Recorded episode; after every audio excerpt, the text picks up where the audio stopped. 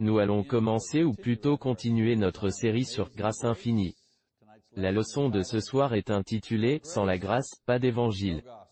Si vous n'avez pas la grâce, vous n'avez pas l'évangile. La meilleure façon de savoir si vous prêchez l'évangile est d'examiner votre message et voir s'il a la grâce, parce que si vous n'avez pas la grâce, vous n'avez pas l'évangile.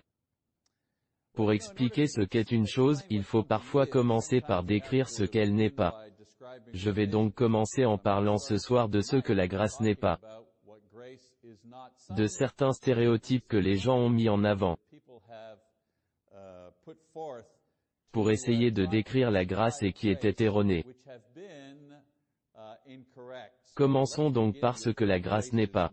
Tout d'abord, la grâce n'est pas une ligne séparatrice.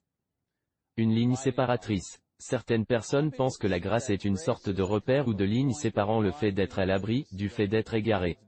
Si vous êtes de ce côté-ci, vous êtes à l'abri. Si vous êtes de ce côté-là, vous êtes égaré. Si je suis de ce côté de la ligne, je suis sous la grâce parce que la grâce commence à la ligne et si je suis de l'autre côté, je ne suis pas sous la grâce. Beaucoup utilisent cette allégorie pour expliquer le sens de 1 Jean chapitre 1, versets 5 à 10.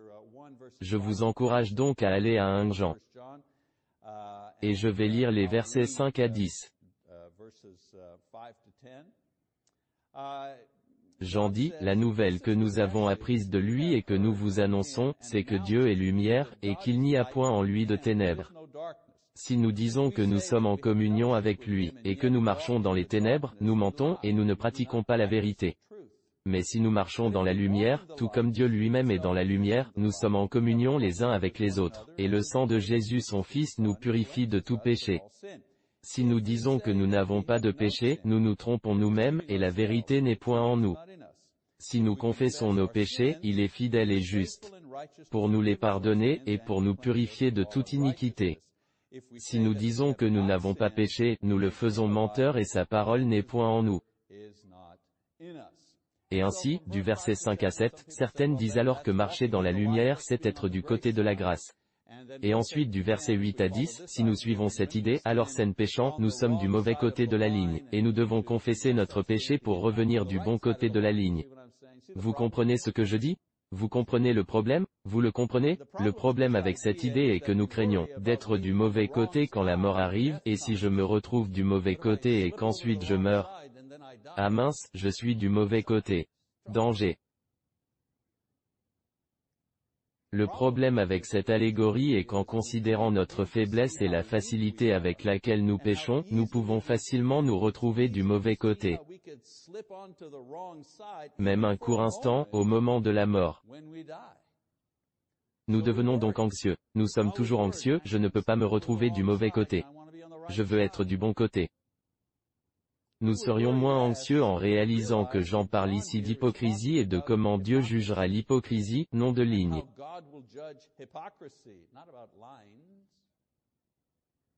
Du verset 5 à 7, il dit que si l'on professe être chrétien, notre vie. Il s'agit de marcher dans la lumière, la partie sur la marche, la Bible. En évoquant la marche, il est question de votre vie, de votre style de vie, si l'on professe être chrétien, alors notre vie emportera l'évidence et les péchés commis pendant qu'on est en communion avec Dieu. Nous serons pardonnés. Verset 7b. Notez que les deux situations sont simultanées. Quand vous marchez dans la lumière, Dieu vous pardonne vos péchés, wow, attendez une minute. Marcher dans la lumière ne signifie pas être sans péché. Cette expression fait référence à une relation entre marcher qui évoque votre style de vie et la lumière qui est une prise de conscience. Marcher dans la lumière est la relation consciente que nous avons avec Dieu à travers notre union avec Jésus-Christ, exprimée principalement par la repentance, le baptême, et bien sûr la fidélité. C'est la prise de conscience continue que parce que nous sommes pécheurs, nous avons besoin de Christ comme notre Sauveur. C'est marcher dans la lumière. En disant, oh, la lumière, la petite lumière s'allume, clique, oh, j'ai compris. La lumière, marcher dans la lumière, vous marchez dans la lumière quand vous réalisez que vous êtes un pécheur. C'est ça marcher dans la lumière. Vous êtes un pécheur et vous avez besoin du Christ pour vous purifier de vos péchés, pas tous les deux mardis. Pas en disant, oups, je me suis retrouvé du mauvais côté, pas ça. Vous avez besoin du Christ pour purifier vos péchés à chaque moment éveillé de votre vie. C'est pourquoi il écrit que de nier nos péchés et notre besoin du Christ nous rend par conséquent insensés et menteurs.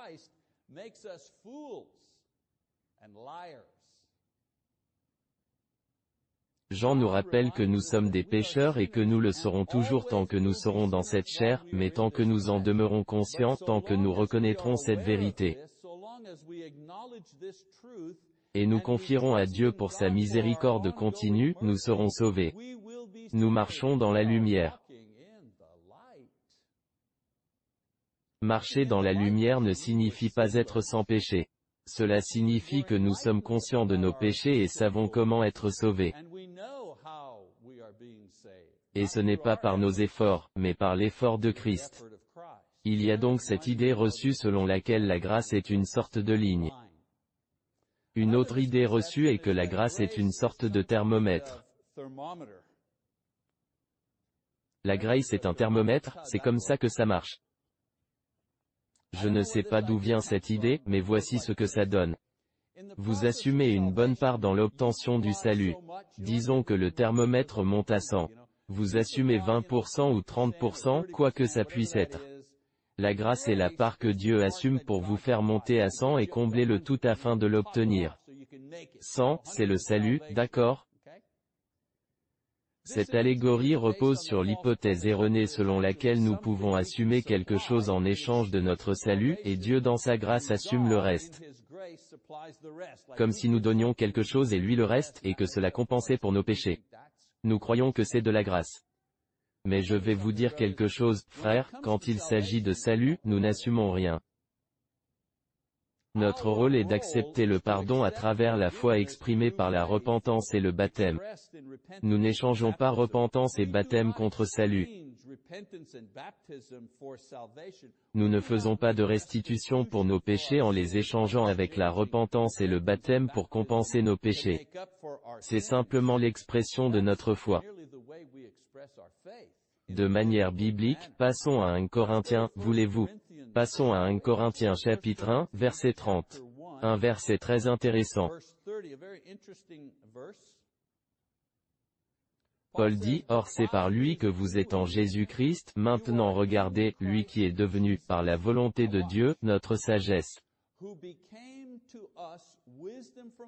Notre justice, notre sanctification et notre rédemption.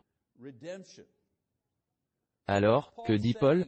Il dit que Jésus-Christ, en notre nom, devient tout ce dont nous avons besoin pour être réconciliés à Dieu.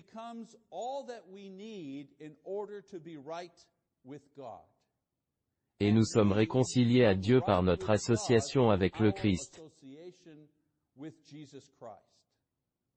Ce qui arrive au baptême, par exemple, c'est que notre association avec le Christ commence et en même temps les avantages qui en découlent. Quel est l'avantage? D'être associé avec, lié au, dans, quelle que soit la préposition que vous voulez utiliser ici. Quel est l'avantage d'être associé au Christ? Eh bien, je gagne tout ce qu'il a gagné pour moi. La vie éternelle, la sanctification, la vertu, la sainteté, l'acceptation de Dieu. Jésus a tout cela et dans mon association avec lui. Je profite de tous ces avantages. C'est ce que Paul nous explique ici dans un Corinthien. Passons à un Pierre cette fois-ci.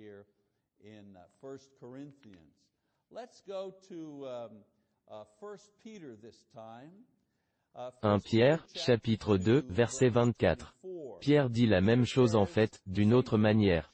Il dit, lui qui a lui-même porté nos péchés dans son corps sur la croix afin que, libérés du péché, nous vivions pour la justice. C'est par ces blessures que vous avez été guéris. Voyez-vous, ce qui se passe c'est que nous confondons la repentance et la restitution. La partie de restitution, c'est-à-dire la partie du rachat, l'élément de restitution pour notre salut a été accompli par Jésus-Christ. C'est pourquoi je dis que nous ne donnons rien pour notre salut. Nous n'apportons rien dans la restitution pour notre salut. Jésus a fait 100% de la restitution nécessaire au salut de nos âmes. Nous n'y contribuons en rien, quels que soient nos péchés, que ce soit avant de devenir chrétien ou après Jésus, nous restituons à Dieu. Ou après, je mets l'accent au mauvais endroit, je reprends encore une fois, quels que soient les péchés que nous commettons, que ce soit avant de devenir chrétien ou après. Jésus fait la restitution de ses péchés sur sa croix. Maintenant, certains pensent réellement qu'après le baptême nous devons restituer pour nos péchés. C'est erroné. Peut-être devons-nous faire une restitution au gouvernement. Si nous volons, nous allons en prison, frauder notre impôt sur le revenu nous expose à une amende. Nous devrons peut-être restituer aux institutions terrestres.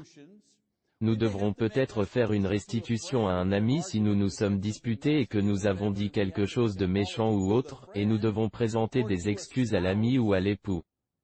Mais nous ne faisons pas de restitution à Dieu.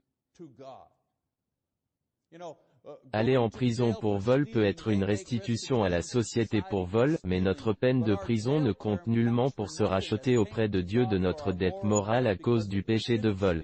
Vous saisissez la différence? Seul Christ peut faire une restitution morale à Dieu pour nos péchés et il l'a fait à travers la croix.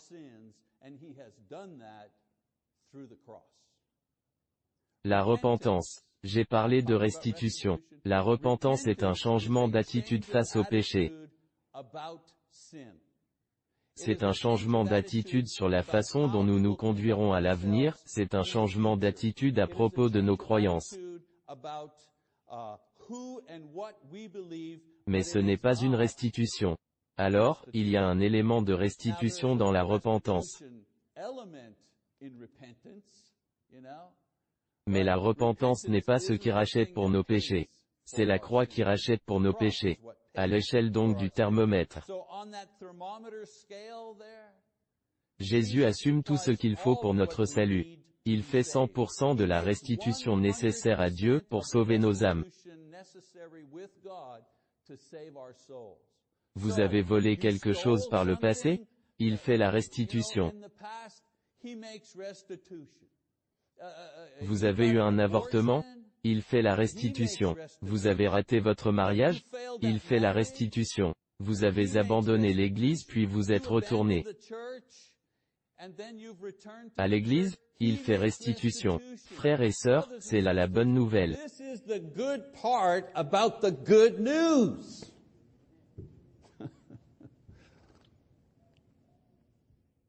Ne vous demandez-vous pas pourquoi les gens ne réagissent pas à l'évangile lorsque nous prêchons?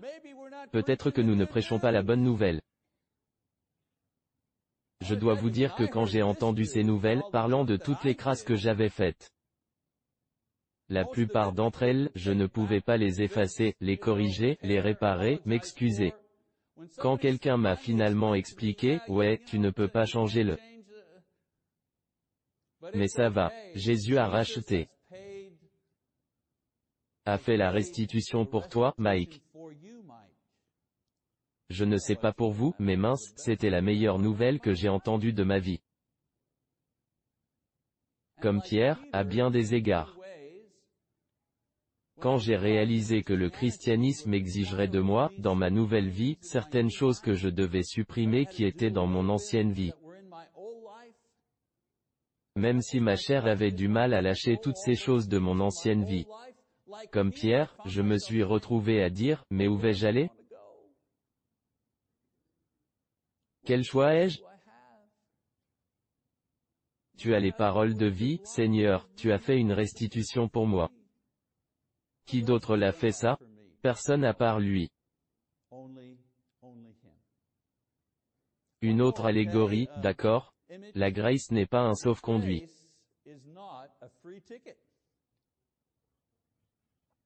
Certaines personnes pensent que la grâce est une sorte de privilège spécial pour pécher sans conséquence, comme si Dieu est notre pote et il nous laisse nous amuser dans le péché et les bas standards de moralité. Ou d'éthique parce que nous sommes ses enfants et lui, comme beaucoup de pères terrestres, tolère nos faiblesses. Oh, les garçons restent des garçons. Peut-être que ton père était comme ça, mais pas le père. Le Père n'est pas comme ça, passons à Romains.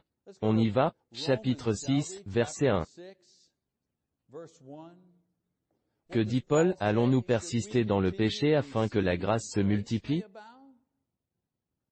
Paul plaide contre une forme de ce genre de pensée où certaines personnes croient que si la grâce augmente toujours pour couvrir le péché, alors les gens ne devraient pas s'inquiéter de continuer de pécher parce qu'un plus grand péché ne produit que plus de grâce, que du bon, disait-il, que du bon. Et puis au verset 2, il dit, loin de là. Nous qui sommes morts au péché, comment pourrions-nous encore y vivre? Paul soutient donc que ceux qui jouissent de la grâce le font parce qu'ils sont morts au péché, pas parce qu'ils vivent pour le péché. Ensuite nous passons à Pierre, chapitre 1, versets 14 à 16. Pierre dit, comme des enfants obéissants, ne vous conformez pas aux convoitises que vous aviez autrefois, quand vous étiez dans l'ignorance, mais puisque celui qui vous a appelé est saint, vous aussi soyez saints dans toute votre conduite, selon qu'il est écrit, vous serez saints, car je suis saint. Et nous aimons prêcher cela. Nous aimons, oui, vous devriez être saints, car je suis saint, et nous sommes un peuple saint, mais parfois, la sainteté exige de nous quelque chose que nous ne voulons pas donner.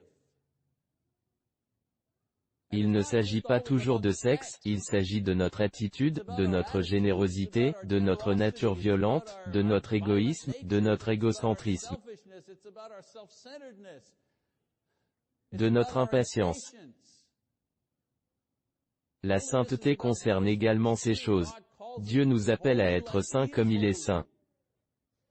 Et j'en reviens à ce que j'ai déjà dit, parfois, les exigences de la sainteté nous mettent à genoux et nous finissons par dire, Seigneur, je dois être saint même si ma chair y résiste.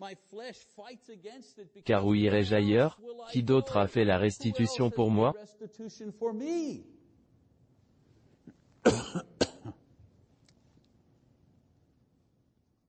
Pierre rappelle aux chrétiens que Dieu a certaines attentes de son peuple et de sa conduite, et que la grâce est ce qui motive et produit cette conduite. J'ai eu une ancienne petite amie il y a plusieurs années, bien avant que je ne sois marié et il m'est arrivé de la rencontrer, puisque ma femme désapprouve mes fréquentations. Mais passons. Avez-vous déjà rencontré un ancien petit ami ou une ancienne petite amie, quelqu'un que vous avez fréquenté ou avec qui vous êtes sorti, avant votre mariage évidemment, et puis vous êtes tombé sur eux quelque part ou vous les avez rencontrés de nouveau quelque part, et ils vous ont, disons, vu dans votre nouvelle vie, j'ai rencontré cette personne après mon mariage.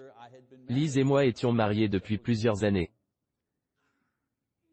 Et j'étais devenu chrétien. Je n'étais pas chrétien quand nous sommes sortis ensemble.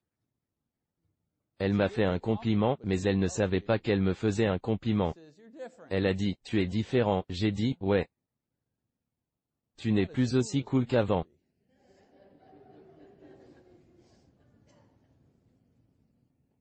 Alors, mon ego masculin n'était pas content d'entendre cela. Mais mon esprit en Christ l'était. Ce qu'elle disait, c'était, tu n'es plus aussi mondain qu'avant. Ouais, je ne l'étais plus. J'ai dû me débarrasser de cette personne cool pour m'efforcer d'être cette personne sainte.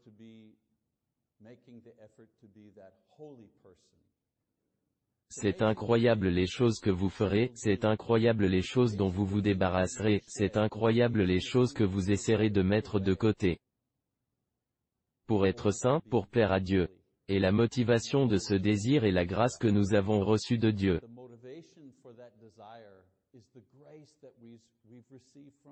Encore une fois, c'est lui qui a fait la restitution de sa grâce. Très bien, parlons donc de grâce. Examinons le mot et sa signification très rapidement, une définition, puis examinons peut-être un ou deux exemples pour voir la grâce en action, puis vous assimilerez la leçon. La signification du mot dans l'Ancien Testament. Dans l'Ancien Testament, chaque fois que le mot « grâce » est utilisé, il vient d'un mot racine qui signifie pencher, se pencher ou s'abaisser. L'application de ce mot est se pencher par bonté comme motivation vers quelqu'un ou quelque chose qui est inférieur, ce qui se traduit par des bienfaits. Pour cet être inférieur ou cette chose inférieure, par exemple, dans Genèse 6 sur 8, il est écrit, « Mais Noé trouva grâce aux yeux de l'Éternel. » L'Éternel a regardé en bas, s'est penché, s'est abaissé pour donner la grâce à Noé. Dans le psaume 84 sur 11, il est écrit, « Car l'Éternel Dieu est un soleil et un bouclier. L'Éternel donne la grâce et la gloire, c'est toujours le supérieur qui donne la grâce à l'inférieur. » Dans le Nouveau Testament, le mot traduisant « grâce » commence différemment mais finit avec la même signification. Le mot racine dans le Nouveau Testament, en grec, signifie une attitude joyeuse. Avoir une attitude joyeuse L'application du mot exprime la bonté, l'expression d'un cœur joyeux, plein de bonté de faveur, de bienfaits.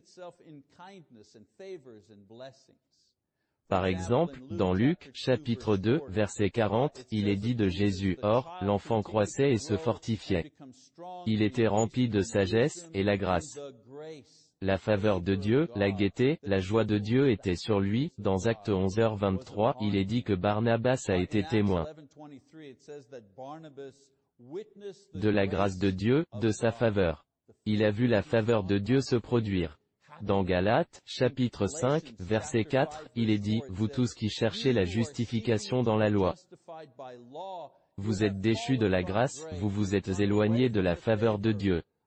Le mot se réfère donc toujours à une faveur, que ce soit une attitude ou le résultat d'une attitude. Maintenant que nous avons regardé ce que le mot signifiait brièvement dans l'Ancien Testament et le Nouveau Testament, regardons maintenant une définition du mot grâce. Le mot grâce fait référence à deux choses. Tout d'abord, il se réfère au caractère de Dieu. Entre autres choses, il est gracieux, quel genre de gars Dieu est-il? Dieu n'est pas un gars, il est un esprit, il est un être. Quel genre d'esprit ou d'être est-il? Quel genre de... Vous voyez, qu'est-ce que c'est? Eh bien, il est gracieux, on peut dire ça de lui. On peut dire qu'il est saint, qu'il est juste, mais on peut aussi dire qu'il est gracieux. Cette grâce le motive à créer et elle le motive à bénir. Le mot grâce signifie également les bienfaits qu'il nous a donnés, spécialement le salut par la foi. Dans Romains chapitre 3, versets 21 à 24. Paul écrit ce qui suit. Il dit, mais maintenant, sans la loi est manifestée la justice de Dieu, à laquelle rendent témoignage la loi et les prophètes, ce qui montre à quel point Dieu est bienveillant. À quel point Dieu est juste. Outre la loi et les prophètes, Dieu l'a démontré à tous, et dit, mais la justice de Dieu par la foi en Jésus-Christ pour tous ceux qui croient. Il n'y a point de distinction, car tous sont péchés et sont privés de la gloire de Dieu et ils sont gratuitement justifiés par sa grâce, par le moyen de la rédemption qui est en Jésus-Christ, essentiellement, Paul dit que si vous voulez savoir à quel point Dieu est merveilleux, juste, vertueux, vous voulez savoir comment il est? La loi en parle, les prophètes en parlent, mais si vous voulez vraiment savoir comment il est, regardez ce qu'il a fait par Jésus-Christ. Il a sauvé des gens en se reposant sur le processus de la foi par sa grâce. Pour vraiment voir à quel point il est merveilleux, observez ceci. Observez ce qu'il a fait pour le pécheur. Dieu ne nous a pas simplement donné le salut. Il aurait pu nous exterminer, il aurait pu nous offrir le salut uniquement par la restitution. Vous voulez être sauvé Bien. Voici une liste de contrôles mais parce qu'il est bon et joyeux, il offre le salut en se reposant sur notre association avec le Christ. Vous voyez comment ça marche, Jésus, il gagne. Il gagne notre salut. Il gagne la justice et il gagne la vertu en vivant une vie parfaite sous une forme humaine et puis, il nous transfère cela par association. En puisant dans notre foi. Dieu a fait cela pour que nous n'ayons pas à le faire. La grâce n'est donc pas une ligne, ce n'est pas un thermomètre, ce n'est pas un sauf-conduit. Si vous voulez imaginer quelque chose, c'est un cadeau. Imaginez une boîte avec un énorme ruban. C'est un cadeau, c'est une faveur que Dieu dans sa bonté nous a faite. En nous associant à Jésus par la foi, et cette foi correctement exprimée dans la repentance, le baptême et la fidélité, nous recevons la même filiation sans péché. Le même statut de vie éternelle dont jouit Jésus-Christ. C'est là une faveur car nous ne pourrions l'obtenir d'aucune autre manière. Dieu seul peut l'accorder ainsi.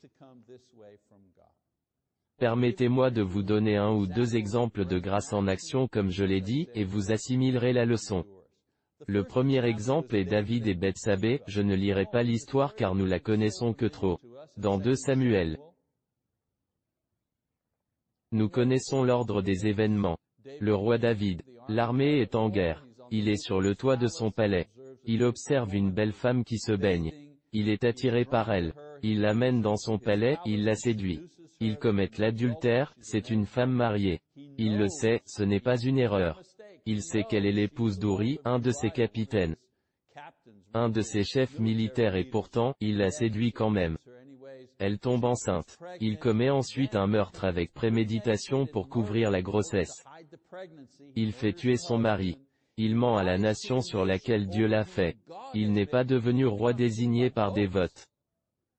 Dieu l'a fait roi, et il ment à cette nation pour couvrir cette liaison qu'il a eue.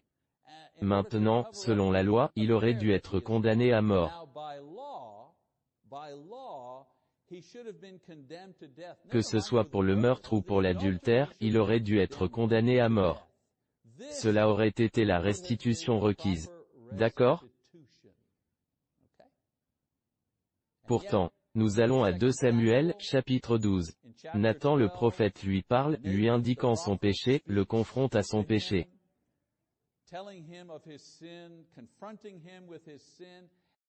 Ce que nous lisons dans 2 Samuel. Il est écrit, David dit à Nathan, après avoir été confronté à son péché, il dit, J'ai péché contre l'Éternel, quel passage de l'Écriture ai-je lu en premier aujourd'hui? 1 Jean, si nous confessons nos péchés, c'est facile de confesser, vous savez, j'ai essayé d'arrêter de fumer et j'ai recommencé à fumer, mais bon, de confesser, oh. Au fait j'ai commis un adultère et un meurtre prémédité, c'est un peu plus compliqué, vous me suivez? David dit, j'ai péché contre l'Éternel, et Nathan dit à David, l'Éternel pardonne ton péché, tu ne mourras point. Tu ne mourras point. Une déclaration simple, la repentance. Une réponse simple, le pardon. Maintenant, David a-t-il souffert à cause de son péché? Absolument, il a souffert socialement et émotionnellement. L'enfant que nous connaissons est mort. Il y avait des problèmes dans sa famille à cause de son péché, mais Dieu dans sa grâce lui a pardonné. Il lui a pardonné. David ne pouvait rien donner à Dieu comme restitution pour ses odieux péchés à moins de mourir lui-même. Et même cela n'aurait pas ramené Uri, n'aurait pas changé son adultère. Mais en raison de sa bonté, Dieu a permis que le Christ fasse la restitution pour les péchés de David afin qu'il soit sauvé spirituellement, et en raison de sa bonté, il a également permis à David de continuer à régner. Dieu a accordé une faveur à David, qu'est-ce que c'était? Pourquoi ou plutôt, pour quelle raison Dieu l'a fait? Pour sa grâce. D'accord. Un autre exemple, encore une fois, un de simple. L'apôtre Paul. Corinthiens 15, chapitre 1. Nous savons que Paul, dans 1 Corinthiens, chapitre 15, évoque le fait qu'il est un pécheur. Permettez-moi d'en venir à ce passage ici, 1 Corinthiens 15. Versets 9 à 10.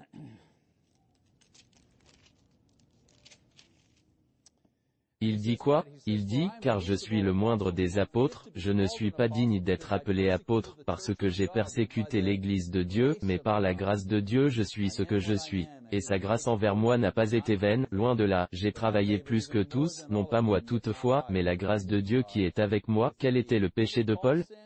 Il a persécuté les chrétiens. Mais quelle était la nature de son péché? Il a détruit des familles, il a blessé et emprisonné des innocents. Il a participé à la mort d'Étienne, un homme innocent, vertueux et fidèle. Plusieurs de ceux qui ont souffert par sa faute étaient peut-être encore en prison ou séparés quand il s'est converti. Certes, rien ne pouvait être donné en compensation. Vous n'avez pas vu Paul essayer de faire sortir les gens qu'il a mis en prison pour les libérer de prison. Ils étaient en prison. Les familles qui ont été détruites l'ont été, Étienne était mort. Combien d'autres ont été tués? Nous ne le savons pas. Qu'est-ce que Paul pourrait donner à Dieu en échange de ses péchés? Pas même tout son travail missionnaire et sa souffrance ne pouvaient ramener Étienne à la vie. Paul a compris qu'il était sauvé, il a été utile et a servi uniquement parce que Dieu lui a fait la faveur de charger tous ses péchés au Christ. Afin que lui, Paul, puisse continuer à vivre, frères et sœurs, c'est ce qu'est la grâce. Quand vous n'avez aucune chance, quand vous n'avez aucune excuse. Quand il n'y a aucun moyen de vous racheter. Dieu intervient et vous rachète par Jésus-Christ. Ce qu'il vous demande de faire et moi aussi, c'est de continuer de lui confier ce rachat tous les jours de votre vie, non par vous-même et non par votre bienveillance, mais par sa bienveillance. Dans Colossiens chapitre 2, versets 13 à 14, Paul dit ce qui suit. Il dit, vous qui étiez morts par vos offenses et par l'incirconcision de votre chair. Il vous a rendu à la vie avec lui, en nous faisant grâce pour toutes nos offenses, il a effacé l'acte dont les ordonnances nous condamnaient et qui subsistait contre nous, et il l'a détruit. En le clouant à la croix.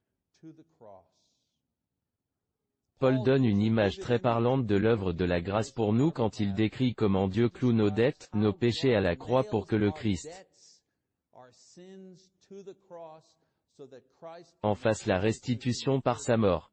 Ainsi, quand nous sommes inquiets pour notre salut, parce que par l'influence de Satan,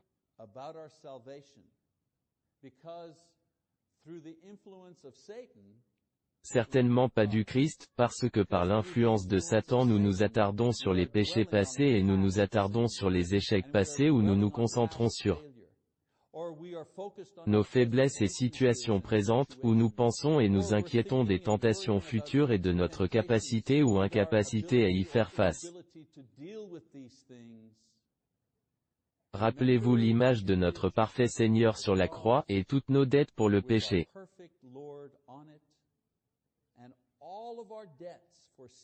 Solidement clouées sur cette croix. Et ressentez le soulagement qui vient de cette assurance. En finissant cette leçon, et je le ferai par une prière, ce que je ne fais pas normalement, mais je pense que là, c'est pertinent. Je veux que vous pensiez à votre pire péché, je veux dire, votre pire et vous seul le savez. Celui qui vous cause le plus d'anxiété, la plus grande douleur, la plus grande crainte. Je veux que vous vous représentiez dans votre esprit, je veux que vous vous représentiez ce péché comme une note ou une facture et je veux que vous alliez, dans votre esprit, sur la croix du Christ. Et que vous preniez un marteau et un clou. Je veux que vous la clouiez sur la croix et je veux que vous la laissiez là, pour que Jésus en fasse la restitution pour vous. Quel que soit ce péché, laissez-le de faire la restitution pour vous, une fois pour toutes.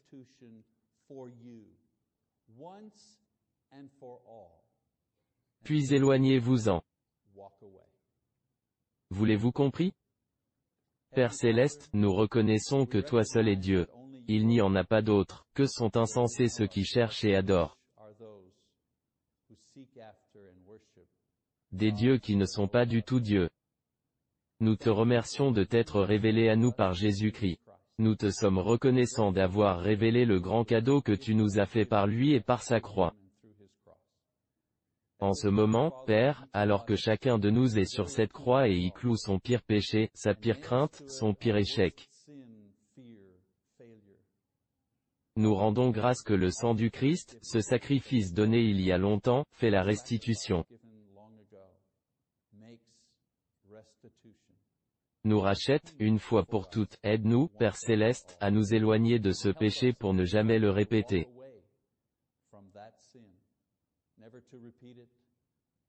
Et aussi de ne plus jamais nous en inquiéter. Père, telle est la puissance de la croix.